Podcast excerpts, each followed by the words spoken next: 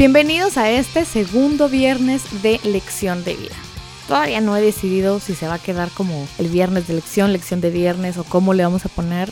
Para mientras es, hoy es viernes de lección de vida y es el segundo, el segundo mini episodio que tenemos donde les quiero compartir parte de mi jornada personal y las cosas que yo voy aprendiendo en el camino o que aprendo a través de alguien muy cercano a mí y que les puede servir a ustedes así en tiempo real. Esta semana lo experimenté, lo viví y esta misma semana se los comparto. La idea de este episodio es, no de este episodio, sino de este segmento dentro del podcast, viene porque desde que empecé el podcast estaba experimentando esto de tener ciertos aha moments, se les llama, o lecciones que definitivamente yo les quería compartir, pero se las quería compartir en un formato rápido y que no fuera necesariamente de extenderse demasiado y si les gustaba alguna lección en especial, ya podían venir y decir, hablemos un poquito más profundo de este o y tema.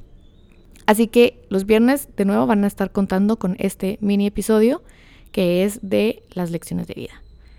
Y la lección que les quiero compartir el día de hoy es que en este camino de empezar mi, mi proyecto personal, mi propia empresa y tener claro qué era lo que quería de él y los servicios que yo quería proporcionar, y cómo yo les iba a agregar valor a las personas que me escucharan o que me vieran y manejar y no necesariamente decirle sí a cualquier oportunidad, pero sí decirle sí a cualquier oportunidad que me acercara a mi objetivo.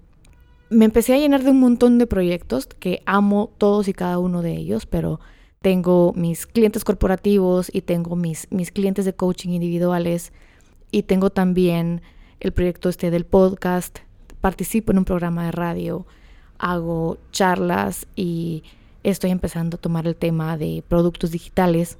Entonces yo empecé en algún momento de las últimas semanas a abrumarme, abrumarme, abrumarme y a sentirme súper presionada por mí misma, por nadie más que por mí misma, de tener todo súper perfecto y de manejarlo todo súper rápido.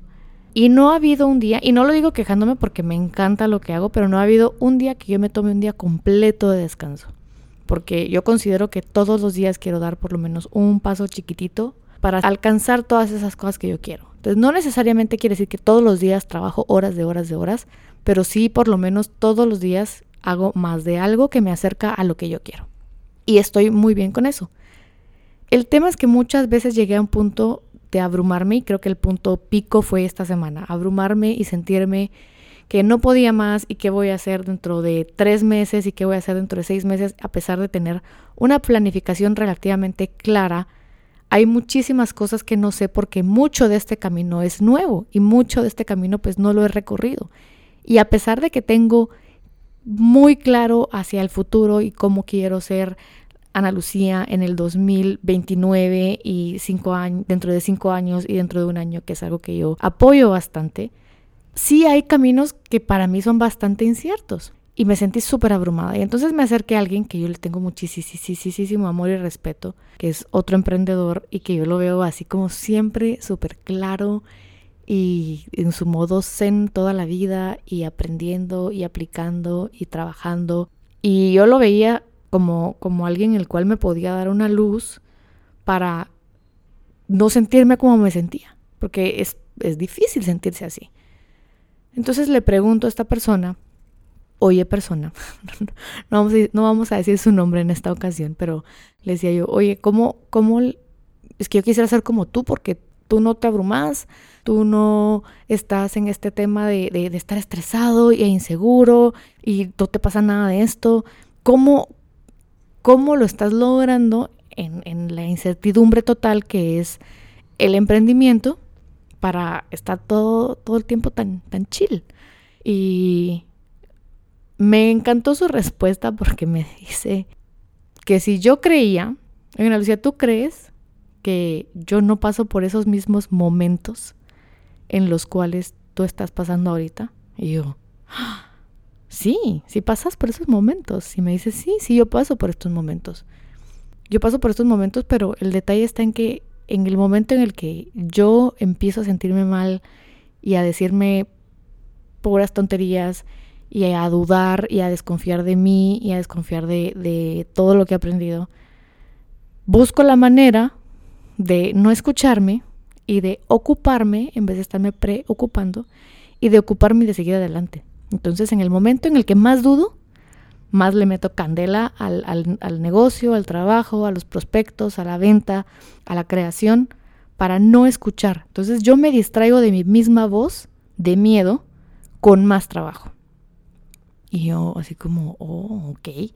Y se vuelve un tema de, de entender primero que uno no se puede comparar con otros porque cada quien tiene su proceso y segundo, que las personas que nosotros vemos casi que se ven como súper seguras de sí mismas y en un momento tan, tan zen, tan, tan aparentemente que todo lo pueden y que nada los bota, también esas personas han tenido sus momentos de inseguridad, de duda, de tristeza, de miedo, pero simplemente las personas que triunfan son las personas que siguen adelante a pesar de todos esos sentimientos y emociones de, un, de unos muy buenos años para acá me he estado rodeando cada vez más de personas que no tienen miedo o que aparentemente en mi cabeza no tienen miedo. Pero voy comprendiendo que a lo mejor sí, a lo mejor sí estaban igual de miedosos de como yo estoy algunos de los días del presente, pero simplemente deciden seguir adelante, deciden no escuchar esa voz que les dice que no van a poder, que no tienen, que no pueden, que no hacen, que no, que no saben. Dejan ese síndrome del impostor que podemos hablar de ese tema. Creo que ya he hecho varias veces que, quiero tocar este tema en el podcast, el síndrome del impostor.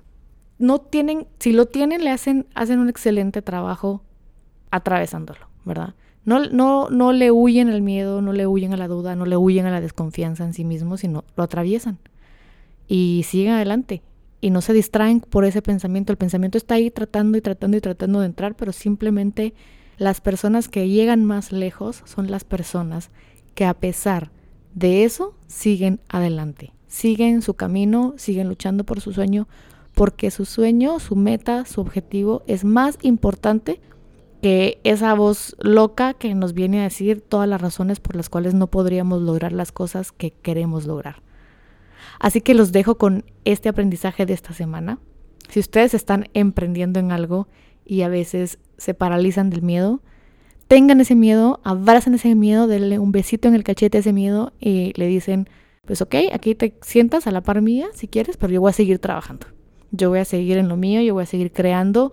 Si están creando un producto, sigan creándolo, sigan tratando de venderlo, sigan prospectando, si es crear algún tipo de arte, sigan en lo suyo, sigan inspirándose, sigan contagiándose de ambientes y personas que los inspiren si es un servicio, sigan aprendiendo de servicio que quieren ofrecer, armen paquetes, hagan precios, no sé, sigan, continúen, continúen con el siguiente paso a pesar de que tienen ahí a la par algo, una sombrita que les dice que algo podría pasar, que algo podría salir mal, que algo podría no suceder. Ustedes sigan adelante. Y la mayor, y la posibilidad más grande es que tal vez tenga razón esa voz y tengan que, tengan que volver a empezar. Pero entonces, ¿qué tanto quieren eso que quieren que están dispuestos a seguir luchando? Los dejo con esta lección de viernes. Espero que tengan un excelente fin de semana. Se les quiere. Bye.